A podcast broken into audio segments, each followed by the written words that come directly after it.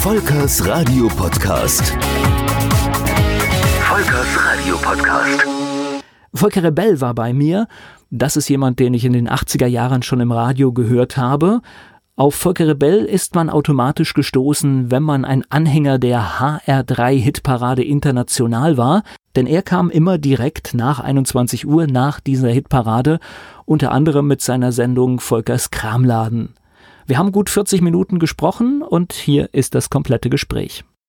Bei mir ist eine Stimme, ja, fast aus meiner Kindheit, muss ich sagen. Volker Rebell habe ich früher donnerstagsabends im Radio gehört geht jetzt gar nicht mehr. Was geht nicht mehr? Dich im Radio zu hören, richtig? Doch, ne? das geht schon, aber halt jetzt leider nicht beim öffentlich-rechtlichen, weil die meinten, man sollte sich von der Art von Radio langsamer entfernen, die ich damals gemacht habe. Jetzt bin ich halt im Internetradio zugange. Mache aber im Grunde noch ganz ähnliches wie früher auch, was du früher schon in den 80ern gehört hast. Hättest auch schon 1970 hören können, denn da habe ich angefangen. Das heißt, eigentlich so früh, da ging es los mit den, was hat man, Verkehrswellen, Infowellen, wie hat man das genannt früher? Gab es noch gar nicht. Das, äh, das Verkehrswellenradio kam dann erst in den Mitte der 70er Jahre oder weiß ich nicht mal ganz genau, müsste man googeln, müsste man überlegen. Nee, anfangs war das noch im Kulturradio HR2. Die ersten Sendungen, die es damals gab, hieß Teens Trends Top Time, später abgekürzt auf T4. Und dann hieß es dann noch T hoch 4. Ja, irgendein Mathematiker war wahrscheinlich einer der Moderatoren. Aber es waren die Zeiten, da hatte man noch Zeit für Namen. Da hatten Sendungen noch richtige Namen. Das gibt's ja heute schon zum Teil auch nicht mehr. Und es waren halt ganz, ganz wenige Sendungen, die sich mit Popkultur beschäftigt haben. Insofern hatten wir da eine ganz gute Reichweite in der Jugendkultur. Also das waren Sendungen, die unter Jugendlichen wirklich weit verbreitet waren und gehört wurden. In der Kulturwelle HR2, war, ja. war das auch schon eine Kulturwelle damals? Es war schon beginnend eine Kulturwelle, ja, aber noch nicht in dem Maße, wie es jetzt heute ist. Wurde dann quasi im logischen Schritt die Popkultur eingebettet ins Programm? Aber halt nur einmal am Tag für anderthalb Stunden oder so. Mehr, mehr gab es dann nicht. Und da aber immerhin. Du, da warst du von Anfang an dabei? Da war ich sozusagen von Anfang an dabei. Ich weiß nicht, ob dir Christoph und Michael, ein Frankfurter Soziologen, Liedermacher-Duo, noch was sagt. Nein, du bist aus einer anderen Generation. Nicht. Jedenfalls haben die 1966 mit Joan Baez auf dem Römerberg gestanden, haben Dylan gesungen, ne? The Times They Are Changing. Christopher Sommerkorn ging dann in den HR und hat diese Redaktion angeboten bekommen. Redaktion Jugend, Musik, Jugendkultur. Und hat dann Leute gesucht aus seinem Umfeld sozusagen, die ähnliches Interesse haben wie er auch. Und da hat er mich angesprochen, weil wir damals musikalisch miteinander zu tun hatten. Ich war in der Band und er war eben dieses Liedermacher-Duo. Wir haben oft gemeinsame Veranstaltungen gehabt. Und äh, dadurch kannten wir uns. Da hat er mich gefragt, ich weiß es noch, es war in Positano, wo wir gemeinsam Urlaub gemacht haben, an der amalfitanischen Küste. Das ist ganz toll, ist ein toller Tipp, aber kennst du bestimmt alles. Da hat er mich gefragt, ob, du nicht, ob ich nicht Lust hätte, in seiner Redaktion da mitzumachen. Und natürlich hatte ich Lust, ganz klar. Und dann durfte ich eine erste Sendung machen. Und die hat wirklich erstaunliche Hörreaktionen gebracht. Und dann hieß es dann, okay, da hast du jetzt auch ein paar Thesen angerissen, das muss jetzt im Grunde noch fortgeführt werden. Du musst noch eine zweite Sendung machen. Und auch da gab es erstaunlich gute Hörreaktionen. Okay, da musste noch der dritte. Und ich hatte von dem Zeitpunkt an meine wöchentliche Sendung. Es war keine, noch keine Personality Show, so dass ich alles machen durfte, was ich wollte. Aber ich hatte schon ganz klar einen eigenen Ton und eine eigene Musikrichtung und auch ein eigenes musikalisches Interesse, das ich da verwirklichen konnte. Also ich hatte schon sehr viel Freiheit schon ganz früh. Ja, das ist gut für so einen ja. Start. Und ich meine, das Medium war ja damals auch ein bisschen anders. Also es gab nur öffentlich-rechtliches Radio. Ja. Und natürlich wurde das dann auch massiv gehört, weil ich glaube, die Angebote wurden extremst gut angenommen.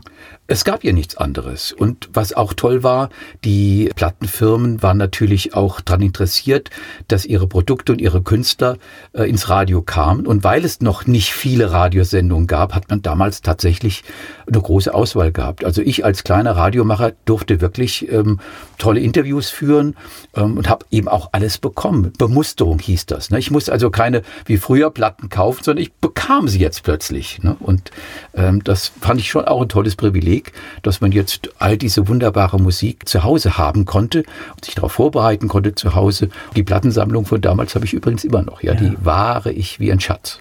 Ja, für Musik hören bezahlt zu werden, das ist doch schon das mal, schlecht, äh, ne? das ist absolut genial. Ja. Also das, das glaube ich. Ja. Interesse, die, die eigene Leidenschaft äh, machen zu dürfen und dafür auch noch ähm, bezahlt zu werden und sogar auch das ähm, Objekt der Begierde, die Musik be zu bekommen, ohne dass man dafür was bezahlen muss. Und dann in Kontakt zu kommen, auch mit den Künstlern, die man verehrt, das war schon prima. Als war das damals für dich schon ein Fulltime-Job? Nee, nein, nein. Ich war ja, äh, ich bin halt in eine Familie reingeboren, wo es eine kleine äh, Fabrik gab. Ich habe dann äh, fast schon ein, ein ja, nicht schizophrenes, aber ein, ein, ein merkwürdig zweigespaltenes Leben geführt. Ich war tagsüber Ingenieur, ich musste Maschinenbauingenieur studieren, habe da eine Firma geführt oder mit, mitgeführt und abends habe ich dann meinen Interessen nachgehangen und habe Radio gemacht. Es waren ja auch immer Abendsendungen. Ich war ja nie einer der populären frühmorgens Frühstücksfernseh, Frühstücksradio-Menschen. Also ich war immer ein Nachtarbeiter im Radio und immer mit Spezialthemen. Eigentlich immer skurrile, nicht skurril, aber schon etwas die ausgefallenen Sachen. Nicht Mainstream, sondern so ein bisschen Side-up. Ne? Na, hat ja auch einen Vorteil. Das heißt, wenn du Morgensendung machst, bist du immer am Kreuzfeuer. Es oh, wird ja. viel darüber diskutiert. Jeder Fehler ja. ist in der Redaktionskonferenz nachher ein Thema. Ja. Und äh, abends konnte man, glaube ich, dann viel mehr machen. Ne? Hatte man mehr Freiheit gehabt und es war halt auch nicht dieser starke Quotendruck da gewesen. Die frühmorgens Moderatoren, ich weiß nicht, was du alles erlebt hast, standen da schon mehr unter Druck. Ja, das war halt Reinke Koschwitz, Martin Hecht, also die Großen habe ich damit erlebt damals. Ja, du hast ja auch später Radio gemacht und auch an, an, in prominenter äh, Stelle und wahrscheinlich hast du dann auch mehr äh, damit zu kämpfen gehabt, dass du immer gut sein musst, dass du immer Lache hast, dass du immer äh, Einschaltquote hast, während wir Spezialisten, sage ich jetzt mal, die so in der Abendschiene waren, sollten natürlich auch eine bestimmte Form von Interesse beim Publikum wecken, aber es war halt jetzt nicht dieser enorme Druck, sehr, sehr, sehr populär immer sein zu müssen. Man durfte auch mal die fernab der, äh, der, der, des Mainstream sich, sich betätigen. Und äh, es war auch fast schon gewünscht und unterstützt jedenfalls, dass man auch mal äh, Sonderthemen hatte und, und sich in Musik ähm, umgesehen hat, die halt nicht im Alltag überall zu hören war. Und dann hattest du freie Hand in der redaktionellen Gestaltung? Oder gab es noch jemand, der nachher drauf geschaut hat? Es gab in der Anfangszeit natürlich äh, schon eine strenge Redaktion. Die Sendung hieß dann später RUMS, R-U-M-M-S, ja, mit oh, Ausrufezeichen. Da gab es eine richtige Redaktion. Aber dann später, als dann meine Sendung Volkers Kramladen, irgendwann ab 77, glaube ich, äh, fing die an, da hatte ich tatsächlich die absolute Freiheit, das Thema mir selbst ausdenken zu dürfen, die Musik auszuwählen und natürlich auch meine Redebeiträge in einer Zeit terminieren, wie ich sie selber hatte. Also nicht etwa äh, in HR3 darf über alles geredet werden, außer über 2,30. Ne? Der Spruch, der schöne, galt bei mir nicht. Ich durfte auch mal längere Redestrecken und so haben, was natürlich bei manchen Hörern dann auch dazu führt, oh, dieser Laberfred Rebell, oh mein Gott, der findet ja kein Ende. Das heißt, du warst eine der ersten Stimmen auf HR3? Ich war mit ja, natürlich. Ich war mit bei der HR3-Gründung, war ich von Anfang an dabei, ja. Was war das für ein Gefühl? Das, ich hatte jetzt nicht das Bewusstsein, dass ich jetzt irgendein Radiopionier war, weil es ging ja zügig weiter. Ne? Ich habe ja 1970 dann noch in HR2 angefangen und das war einfach eine logische Fortsetzung. Hatte halt jetzt einen anderen Sender, der hieß jetzt eben HR3 aber ich hatte jetzt nicht das Gefühl, dass ich was ganz Neues äh, da mitgestalten darf, sondern das war eine logische Fortsetzung. Ich hätte jetzt gedacht, dass da so ein Spirit vielleicht herrscht, dass man jetzt sagt, hier, wir machen jetzt Radio mit Popmusik, das was Spirit, es ja vorher so nicht gab. Ne? Das stimmt, aber der Spirit war eben, dass man jetzt tatsächlich mehr alleine machen durfte, entscheiden durfte und sich auch unabhängig von einem, einer Zielvorgabe und einer Vorgabe, was jetzt stilistisch unbedingt sein muss oder musikalisch sein muss, auswählen konnte, was man selber toll fand. Hauptsache, man hat es dem Publikum gut rübergebracht und es hat Interesse geweckt. Das war damals noch in Ordnung. Das war gedeckt und das war erwünscht sogar. Das heißt freie Hand. Das heißt freie Hand. Das war ja. toll. Ja, und so entsteht eigentlich nur Kreatives. Ne? Das heißt, je mehr Vorgaben es gibt, umso weniger Raum ist für Kreativität. Das würde ich auch so unterschreiben. Danke für den schönen Satz. Wie kam das denn zu dieser Geschichte mit dem Kramladen? Das war damals mein direkter Vorgesetzter, der Redakteur Jörg Eckrich der dann leider einige Jahre später starb, der hat sich einfach überlegt, hat so angehört, was macht der Rebell da in seinen äh, Sendungen? Und dann hat er festgestellt, aha, der hat auch mit Musiktheorie zu tun, der hat von Musik Ahnung, der macht gerne auch ausgefallene Sachen und der macht auch mal Popgeschichte und dann macht er ab und zu ganz skurriles Zeug, was man so gar nicht richtig einordnen kann. Hat er mir also ein System gegeben, Rock theoretisch hieß die Sendung am Donnerstag der ersten Woche im Monat, die zweite hieß Avantgarde, die dritte hieß Portrait und Kramladen. Und daraus ist dann später nur noch Volkers Kramladen geworden. Also er hat mir so eine Art Muster vorgegeben, wo er merkte, da habe ich meine Stärken oder meine, meine Interessen so aufgeteilt. Macht mal was Theoretisches über Pop, erklär uns mal, was Pop ist, in Rock theoretisch, zeig uns mal die ausgeflippten, verrückten Sachen in Avantgarde, mach mal was Pop-Historisches, porträtiere mal eine Band, so wie du es äh, dir vorstellst, und Kramladen, okay, da hast du deine Spielwiese. Mach, was du willst. Hauptsache, es macht Spaß zuzuhören. Jetzt ich als der mit Formatradio beruflich groß geworden bin, das ist ja genau umgekehrt. Also heute oder, oder seit einigen Jahren wird ja genau das gemacht. Es wird ein Format definiert und dann versucht man die Leute da reinzustellen. Ja. Und das ist ja wirklich äh, genau das Gegenteil gewesen. Das heißt, man hat sich das Format der Menschen angeschaut und die passende Sendung dazu kreierte. Genau so, danke, ja, dass du das so sagst. Genau so war es und das war natürlich ein großes Glück. Das war in Anführungszeichen die Selbstverwirklichung in diesen Radiosendungen. Und weil es dann eben auch gestimmt hat, hat es auch einige der Hörer gefreut und hat es denen Freude gemacht, weil ich da absolut überzeugt war, das war mein Ding. Ich hätte auch jetzt nicht, was weiß ich, was du, glaube ich, nachher dreimal gemacht hast, die Mittagsdiskotheke, wo ja, alles war mein, vorgegeben war. war mein Kindeswunsch und ich bin froh, dass ich das noch das geschafft habe. Ja. Das hätte ich nicht machen können, weil ich nicht mit Überzeugung hinter den Musiktiteln gestanden hätte, die ich da hätte verkaufen müssen, in Anführungszeichen. Ich, ich meine das jetzt nicht negativ. Ich habe Zeug gemacht, Musik gespielt, mit der ich absolut identifiziert war was ich wunderbar fand, was ich äh, verehrt habe. Und insofern war das sehr stimmig. Ich habe mich dran gefreut an allem, was ich da entdecken durfte und habe mich dran gefreut, gefreut, das präsentieren zu können, also es weiter zu vermitteln. es war auch immer so ein, ich habe jetzt kein Sendungsbewusstsein, aber es war mir immer wichtig, dass ich euch was zeigen kann. Hört mal, ist das nicht irre? Hört doch mal zu, was der Typ da spielt, was es da für trickreiche Rhythmusverschiebungen gibt, was da für komplexe Arrangements sind, was da ein toller Text ist, ein richtig guter Text. Also die eigene Begeisterung dann äh, zu vermitteln und, und jemandem was zu erzählen, zu mitzuteilen, hör doch mal, ist das nicht klasse? Ne? Das war so ein bisschen das Prinzip. Und du hattest ja mit dem Sonntag warst du auf Sendung und Donnerstagabend war auch so deine Zeit, ne? Anfänglich war es, war es donnerstags. Eine Weile hatte ich übrigens eine Sendung direkt hinter der international. Genau, wollte ich sagen, so, so, bin ich auch auf dich gestoßen, weil natürlich das war Donnerstags Pflichtprogramm ja. und dann hat man das Radio angelassen genau. und auf einmal festgestellt, Huch, was, was kommt denn da? Genau. ja, das war etwas war die die äh, auch die populärste Zeit meiner Sendung, weil dann Leute wie du, die eigentlich nur die internationale Hitparade gehört haben, äh, dann noch hängen blieben und mal irritiert waren. Huch, was ist denn das? Aber so ganz blöd ist es ja nur auch nicht. Na gut, und Werner ja. Reinke hat auch gerne mal hingewiesen. Jetzt ja, kommt ja, gleich Volker Rebell und hat auch gesagt, was du machst. Werner also, war immer absolut kollegial ne? und auch für mich ein großes Vorbild, weil der unglaublich professionell war was ich unglaublich professionell ist. Ist immer noch ist. Ja, und was ich immer noch bewundere, was, was er kann, ist dieses Timing, das richtige Timing und auch eine Sendung zu rechnen von hinten. Weißt du, ich habe immer meine letzten wichtigen Titel ausblenden müssen, weil ich immer es nicht hingekriegt habe, das genau hinzukriegen. Das ist, bei ihm wird es das nicht geben. Äh, ähm, äh, doch einmal. Ja, bei einem? Ein, einmal Ach, hat er es nicht geschafft und wir hatten die glückliche Situation, dass wir in dieser Sendung bei ihm zu Gast waren. Oh, was da hat, er, hat er sich verrechnet. Nee, wir waren einfach nur, wir haben zugeschaut so. hatten uns eingeladen Aha. damals und da hat er sich total hat verrechnet. verrechnet. genau. Gibt's das wirklich? Ja, aber ich glaube, es ist wirklich nur dieses, ich kann mich auch an keines Mal erinnern, dass, dass, dass ich das gehört habe. Das hat immer gesessen. Mhm. Du wirst kaum Versprecher bei ihm hören, weil er sprachlich auch unglaublich äh, fit und genau ist, obwohl er total locker ist. Und dieses Verrechnen wirst du auch ganz okay. Du, ich ah, ich, ich glaube es dir gerne. Ein Beispiel. Ich glaube dir gerne. Ich, ich glaube, das war es auch in der Karriere. Ja.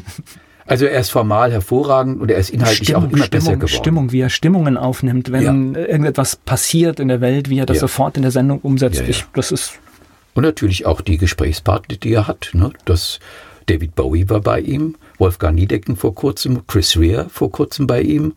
Und da beneide ich ihn schon ein bisschen drum, um, solche tollen Menschen oder äh, vor Mikrofon zu haben, mit denen reden zu können. Und, zu, und er macht sie auch prima. Ne? Die, so wie deine Interviewtechnik auch ist. Er bleibt jetzt auch nicht bei den ganz äh, standard oberflächlich Normalsachen. Er geht da auch schon mal in, in Details rein, die man sonst nicht so unbedingt bei einem Star herauskitzeln würde. Na, du willst ja ne? irgendwas das, erfahren, was klar. du nicht äh, schon aus irgendeinem schlechten Artikel Ja, gelesen hast. das Also, machst du ja genauso, oder? Ich versuche es das zumindest.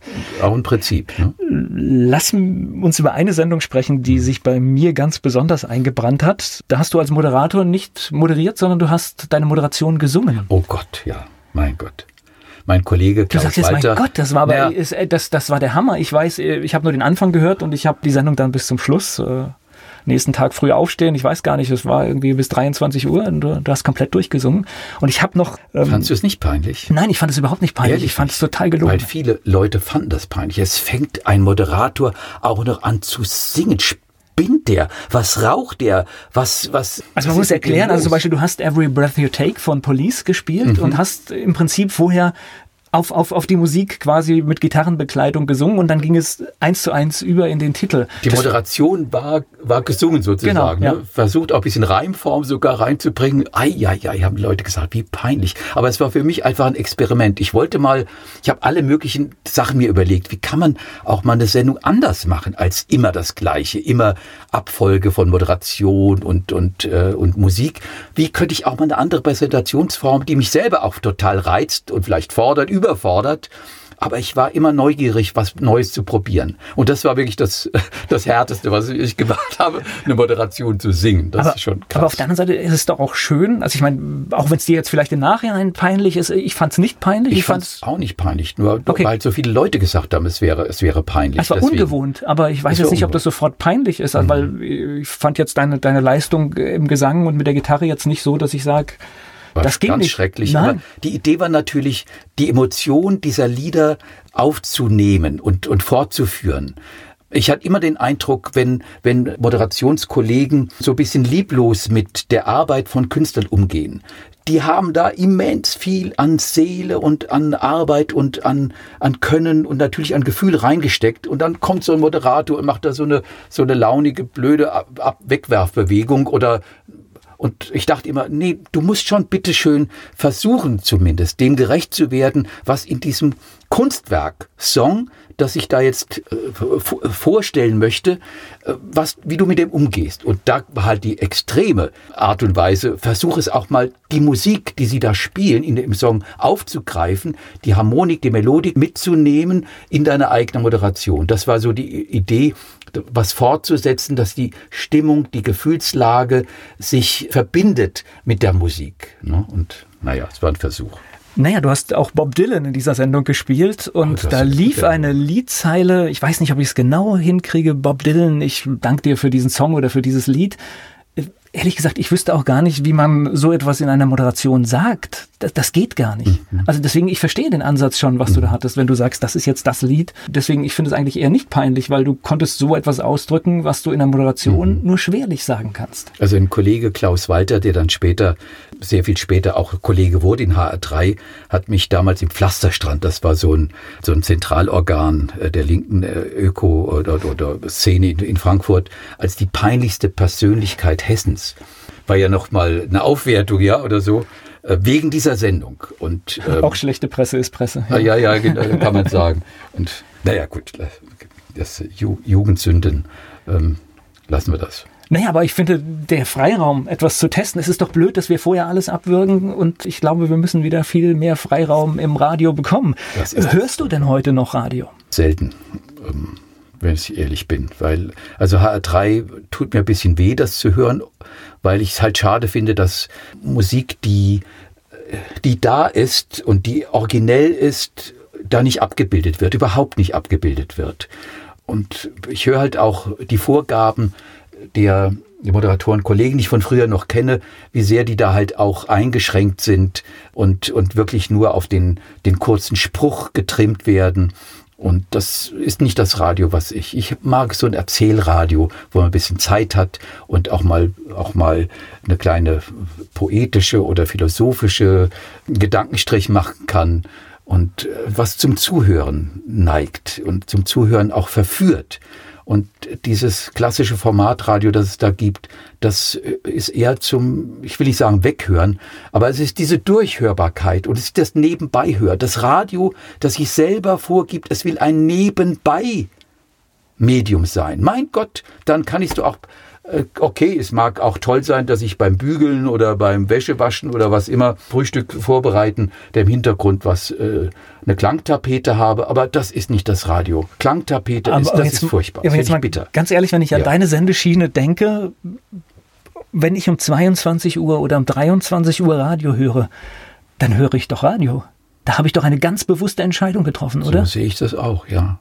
So sehe ich es auch. Und dann will man jetzt auch was Besonderes mitbekommen und nicht abgespeist werden mit, mit dem, was ich ohnehin schon die ganze Zeit permanent schon höre. Dann möchte ich doch mal was Außergewöhnliches kriegen. Ob als in der Musik natürlich, aber auch gern mal von einem Moderator was hören, was ich auch nicht den Tag über permanent um die Ohren kriege. Und da bin ich ganz deiner Meinung. Und jetzt ja. ist der HR ja so eine riesengroße äh, Anstalt, die ich ja auch Mhm. mal kurze Zeit kennenlernen durfte und festgestellt habe, es ist nicht mein Ding.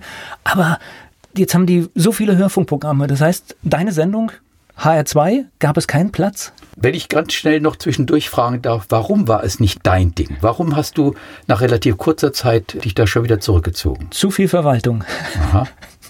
Gut. Ja.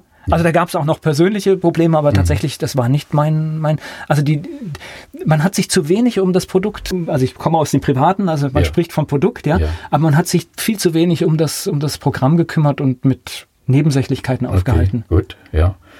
Also warum ich nicht in HR2 unterkam, war der einzige Grund, der mir gesagt wurde, das Programm ist voll. Wir haben keinen Platz mehr. Es ist voll. Guck dich woanders um. Ja, hier ist, hier geht's nicht. Ja, das war das Argument. Nach so langer Zeit ist das irgendwie bitter? Es ist bitter, ja, eigentlich schon.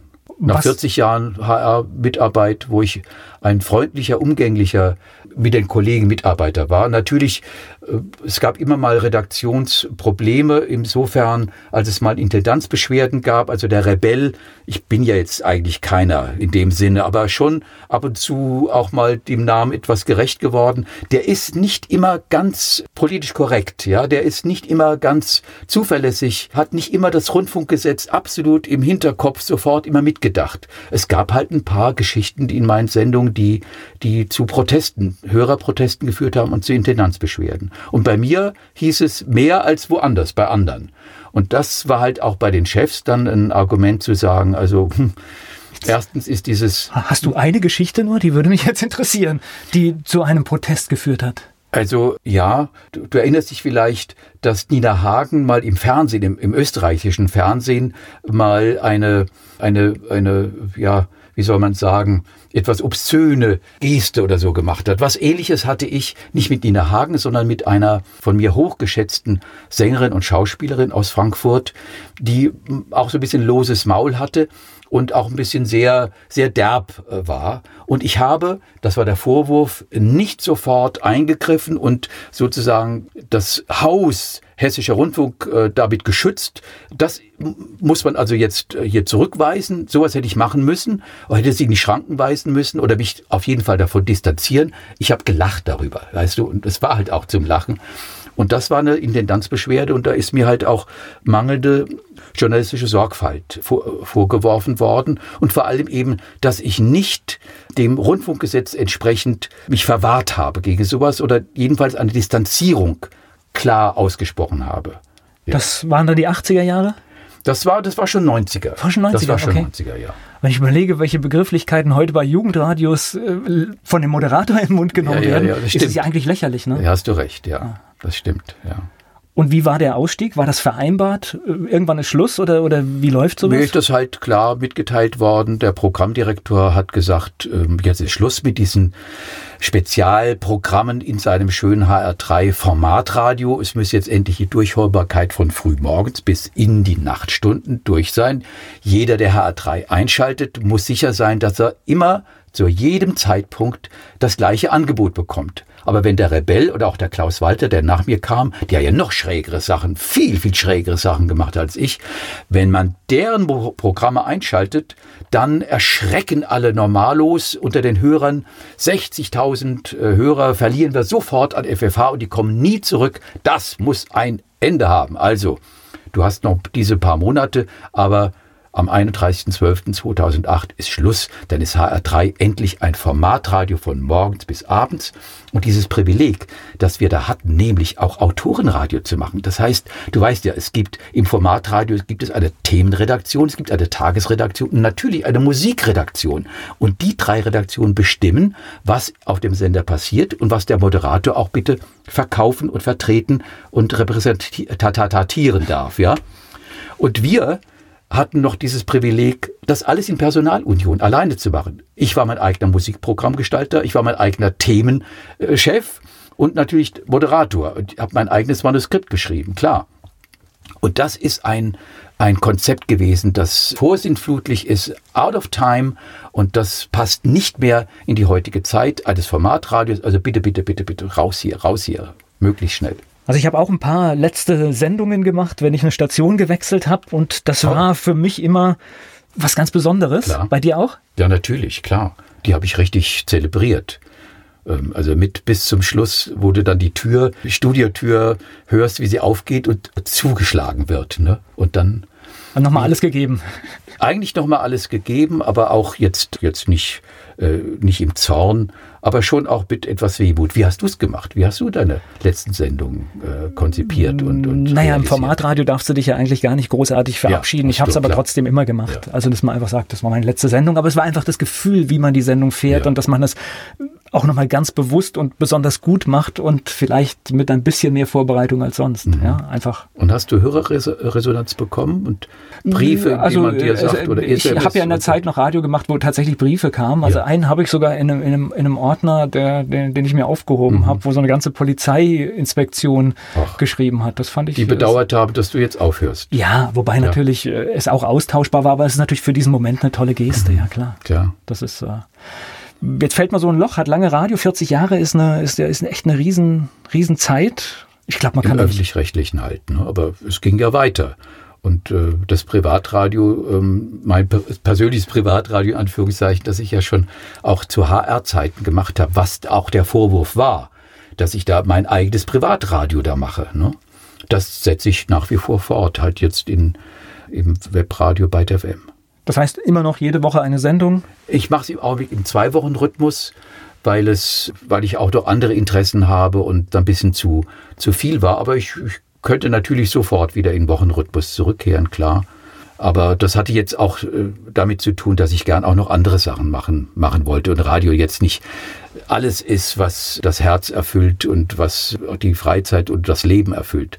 Du bist ja auch ein Radio-Freak, du machst Radio auch gern, aber ich glaube, bei dir mit Familie und so hast du auch Prioritäten ja, anders gesetzt. Äh, und, ne? und ich, ich, mache mir halt auch, aber das machst du dir wahrscheinlich auch, auch viele Gedanken um das Radio, weil ja. wir müssen natürlich auch schauen, wie wir ja Zukunfts, also ich glaube, wir sind zukunftsfähig, aber wir müssen es auch bleiben. Mhm. Und das heißt, wir müssen uns irgendetwas einfallen lassen.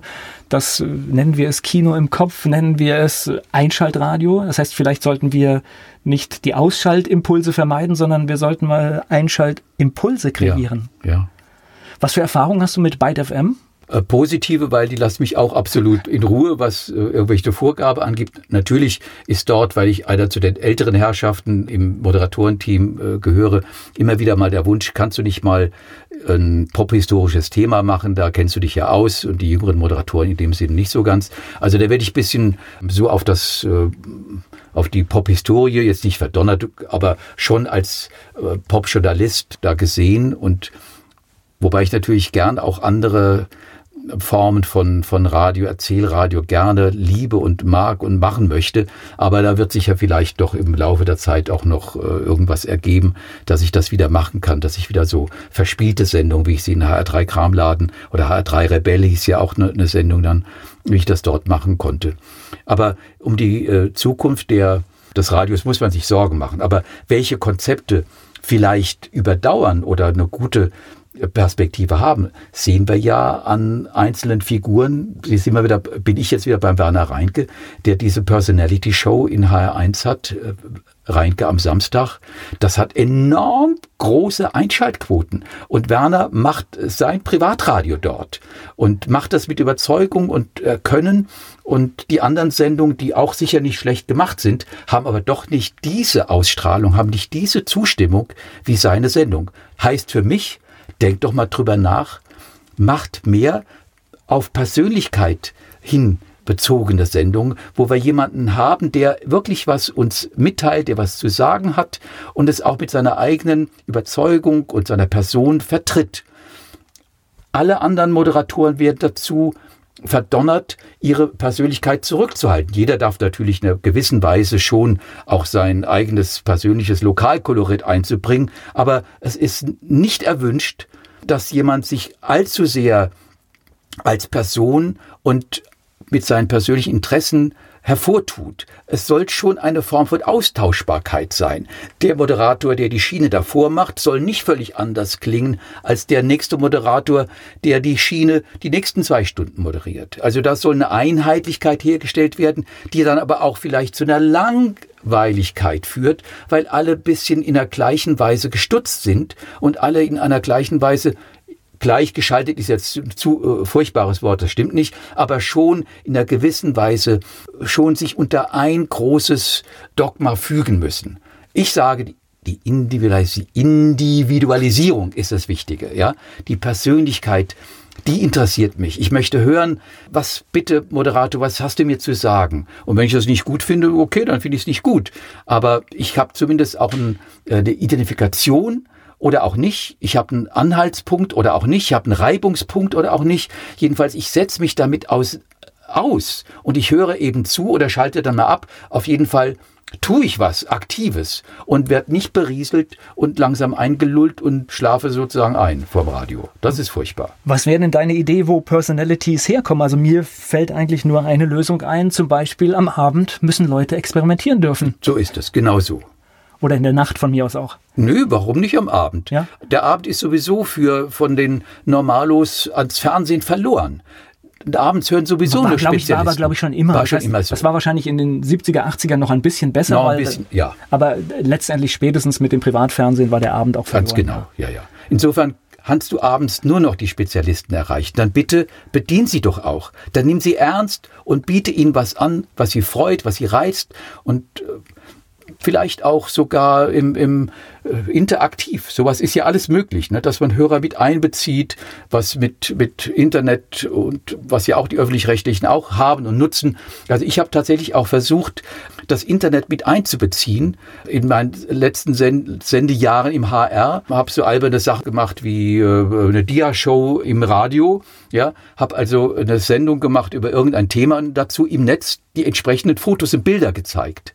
Hab äh, natürlich Crossmedial quasi. crossmedial ähm, versucht und habe das richtig als Prinzip auch gemacht und habe immer wieder kleine Videos dann reingestellt ins Netz und habe dann auch versucht synchronisieren. Also jetzt nicht äh, Fernsehen für Arme, aber schon eine Verbindung dessen, was im Netz passiert ist, mit meiner Radiosendung zu verknüpfen ne?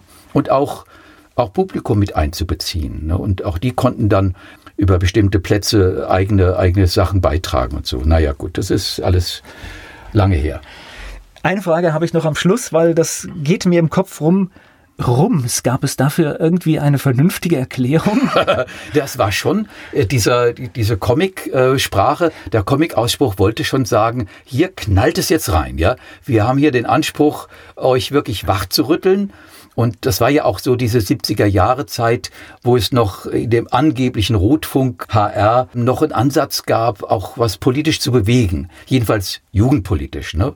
popkulturell was zu bewegen. Und das hatte damals schon den Anspruch, wir wollen hier ein Ausrufezeichen setzen ne? und wollen euch wachrütteln. Wobei, da muss ich jetzt noch drauf eingehen. Ich hatte tatsächlich den Eindruck, dass der HR in den 70er, 80er Jahren politisch tatsächlich, tatsächlich tendenziell eher etwas linker war als andere ARD-Anstalten. Das, das höre ich heute überhaupt nicht mehr. Ich, Das ist absolut aus, exorziert worden. Das ist ausgetrieben worden. Das ist vorbei. Es gab auch gerade in der Musikredaktion, das weiß ich ja, all die Freunde und Kollegen, mit denen ich da gearbeitet habe, die waren natürlich auch alle aus der Jugendkultur kommend. Und wer aus der Jugendkultur kam, als Langhaar, als, als Revoluzzer aus spät 68er, war natürlich mehr oder weniger linksorientiert. Also auch ich habe die Pro-Seminare von Theodor W. Adorno gehört, ja, über Musiksoziologie, kein Wort verstanden. Verstanden und versucht auf Popmusik anzuwenden, was schon ein bisschen verquer war. Aber natürlich war ich damals auch meinem Namen schon auch entsprechend, war ein kleiner Rebell und habe natürlich auch Frank Zappa und, und äh, die, die äh, die avantgardistischen, mehr oder minder jetzt rebellischen Formen der, der Pop- und Rockmusik besonders gefeatured und, und vorgestellt. Und das war in den 70er Jahren auch, auch hochattraktiv. Ne? Und, ich, naja, hatte, ich hatte in den 80er Jahren mal eine Hörerin am Telefon, als wir Bobby Brown gespielt haben, Frank mhm. Zappa. Ja. Die hat mich so rund gemacht am Telefon, Was? dass wir das spielen, wir das verstehen würden. Ach so, wegen des Textinhalts. ja, also. und äh, ich habe ihr dann erklärt, dass wahrscheinlich 90 Prozent der Menschen einfach nur den Titel so, hören und das gar nicht hören. mitbekommen. Ja. ja. Und das hat sie gar nicht verstanden. Die hat mhm. mich richtig, richtig angeschrien. Das war Oha. auch so ein Erlebnis, was mir geblieben ist. Mhm. Ja. Aber auch, auch interessante Erfahrung, wie, ja. wie, wie es wahrgenommen werden kann. Mhm. Ich merke aber 40 Jahre und auch der Schluss, der vielleicht nicht so ideal war.